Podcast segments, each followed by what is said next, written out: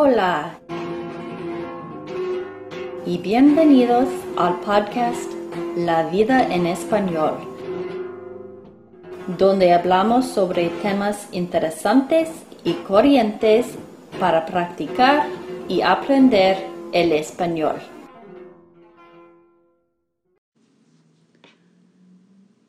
Hola, bienvenidos al podcast La vida en español. Me llamo Jenny y en este episodio y unos cuantos episodios que siguen este episodio, yo voy a leer un libro de unos de uno de mis autores cristianos favoritos, Max Lucado. El libro se llama Todo lo que Dios tiene para ti. Ojalá que lo disfruten. Vamos. Sí. Pero por la gracia de Dios soy lo que soy y la gracia que Él me concedió no fue infructuosa. 1 Corintios capítulo 15 versículo 10. En la película Carrozas de Fuego, Eric Liddell defendió su devoción al atletismo con aquellas palabras que le dijo a su hermana. Dios me hizo veloz y cuando corro siento su placer. ¿Cuándo sientes tú el placer de Dios? Cuando miras al cielo y dices, ¿fui hecho para esto? Cuando convergen de tal manera tus fortalezas, áreas de interés, aptitudes y estilo relacional, ¿qué dices? Sí. Cuando eso sucede, estás viviendo tu historia. Encarnándola. Acepta el permiso de Dios para ser la persona que Él quiere que seas. Una rana puede agitar sus pequeñas patas y nunca levantar vuelo. Algunos de ustedes han estado agitando sus patas durante mucho tiempo, demasiado, diría. Sus héroes son pájaros. Sus mentores son pájaros. Creen que deben volar y se sienten culpables por no poder lograrlo. Basta ya de pensar con el cerebro de un pájaro Sé una rana. Saltar es bueno. Tú tienes buenos muslos que te sostienen. Así que empieza a saltar.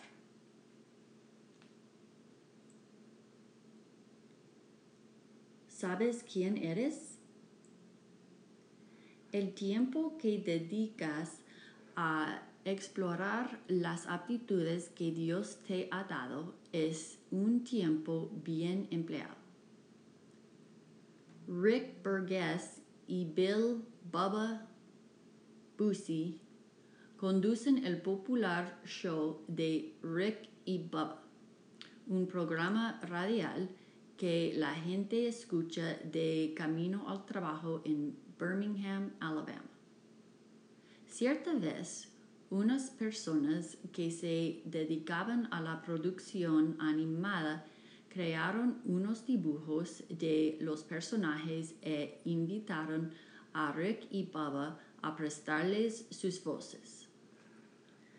Rick era la voz de Rick y Bubba la voz de Bubba.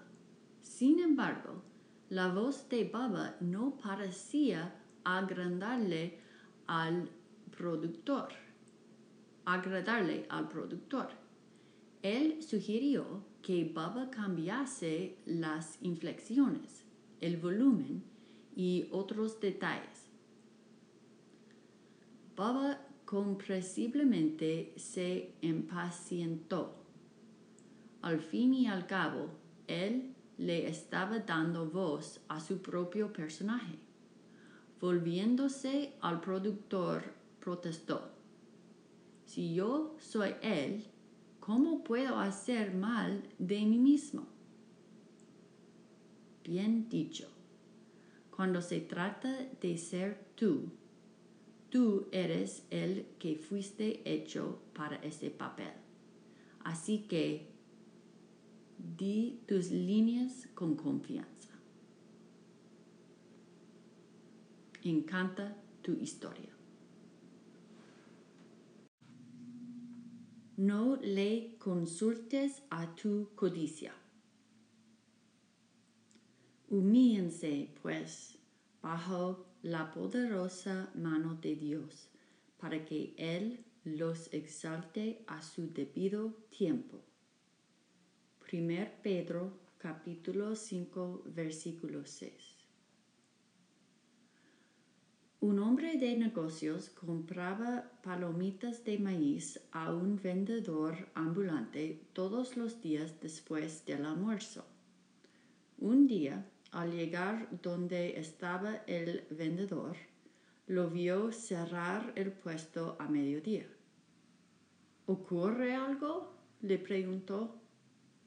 El vendedor, exhibiendo una leve sonrisa en su curtida cara, respondió, En absoluto, no hay ningún problema. Entonces, ¿por qué está usted cerrando el puesto de palomitas? Para irme a mi casa, sentarme en el pórtico y beber té con mi esposa. El hombre de negocios protestó. Pero todavía es temprano y puede seguir vendiendo. No es necesario, respondió el propietario, del puesto. Ya he ganado suficiente dinero por hoy. ¿Suficiente? Es absurdo. Usted debería seguir trabajando. El hombre viejo pero activo, se detuvo y miró fijamente a su elegante interlocutor y le respondió, ¿Y por qué debo seguir trabajando? Para vender más palomitas. ¿Y por qué tengo que vender más palomitas? porque cuantas más palomitas venda, más dinero ganará. Y cuanto más dinero gane, más rico será. Cuanto más rico sea, más puestos de palomitas podrá, podrá comprar. Cuantos más puestos de palomitas pueda comprar, más vendedores podrían vender su producto y más rico se hará y cuando tenga usted suficiente, podrá dejar de trabajar, vender sus puestos de palomitas, quedarse en casa y sentarse en el pórtico con su esposa a beber té. El vendedor de palomitas sonrió. Eso lo puedo hacer hoy. Creo que tengo suficiente. ¿Cuándo es suficiente lo suficiente?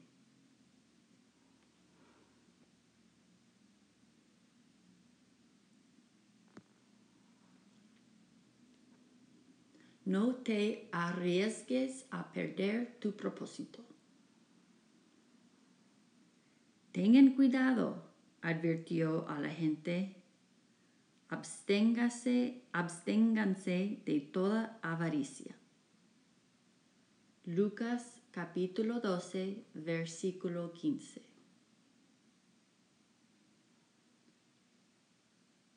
Soy lo suficientemente rico constituye una frase en peligro de extinción. Nos encanta pedir una porción más grande de patatas fritas, una pantalla de televisión más amplia y armarios más espaciosos. Y me pregunto qué diría mi padre acerca de mi afición por los cafés con leche de 3 dólares y 45 centavos. ¿Quién puede negar lo que Linda Kuhlman escribió? Somos una nación que cree que debe tenerlo todo. En 1950, las familias estadounidenses tenían un automóvil y ahorraban para comprarse otro. En el 2000, casi una de cada cinco familias posee tres automóviles o más. Los norteamericanos gastan más en bolsas de basura de lo que gastan para cubrir todas las demás necesidades 90 de los 210 países del mundo. En realidad, en los Estados Unidos, el número de centros comerciales duplica el de escuelas secundarias. En 1990, el ciudadano promedio que vivía en los Estados Unidos quería 72 cosas diferentes y consideraba 18 de ellas esenciales. Hoy en día, el ciudadano promedio quiere 500 cosas y considera 100 de ellas esenciales. Nuestra obsesión por las cosas materiales tiene un alto precio. La familia promedio estadounidense dedica una cuarta parte de sus ingresos adquisitivos a deudas pendientes. Dedicamos un 110% de nuestros ingresos disponibles a intentar gestionar nuestra deuda. ¿Y quién puede seguir así? Ya no nos comparamos con los vecinos del barrio, sino con las estrellas de televisión o de la portada de las revistas. Los diamantes de Hollywood hacen que los de uno se parezcan a los que vienen en las máquinas de golosinas. ¿Quién puede satisfacer a la industria de la publicidad? Nadie es capaz. La avaricia viene en muchas formas. Ambición de aprobación, codicia de aplausos, avaricia de estatus, ambición por la mejor oficina, el automóvil más rápido, la novia más bella. La avaricia tiene muchas facetas, pero solo habla un idioma, el idioma del más. Epicurio dijo, Nada es suficiente para el hombre que considera que suficiente es muy poco. ¿Y cuál fue la observación de John D. Rockefeller? A él le preguntaron, ¿cuánto dinero se necesita para satisfacer a un hombre? Él respondió, solo un poco más sabio fue el que escribió, quien ama el dinero, de dinero no se sacia. Quien ama las riquezas nunca tiene suficiente. Eclesiastes capítulo 5, versículo 10. La avaricia tiene un estómago ávido. Si lo alimentas, corres un riesgo mayor que meterte en deudas de las que revientan los presupuestos. Te arriesgas a perder tu propósito. La avaricia puede seducir al más plantado. Ya has visto cómo ocurre. El vendedor ambulante de palomitas de maíz de la lectura anterior tiene un puesto y un empleo y maneja ambos hábilmente.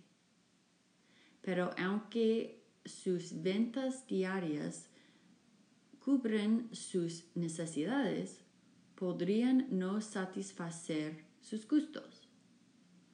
Para ganar dinero, él podría comprar más puestos. Para supervisar los puestos, él podría abandonar el propio. El vendedor ambulante ya no vende, sino administra. Eso no tiene nada de malo si es que él sabe administrar. Pero supongamos que lo suyo sean las ventas. imaginemos que sustituye la calle y su mar de gente por cuatro paredes y un escritorio. ¿Renunciaría a más de lo que ganaría?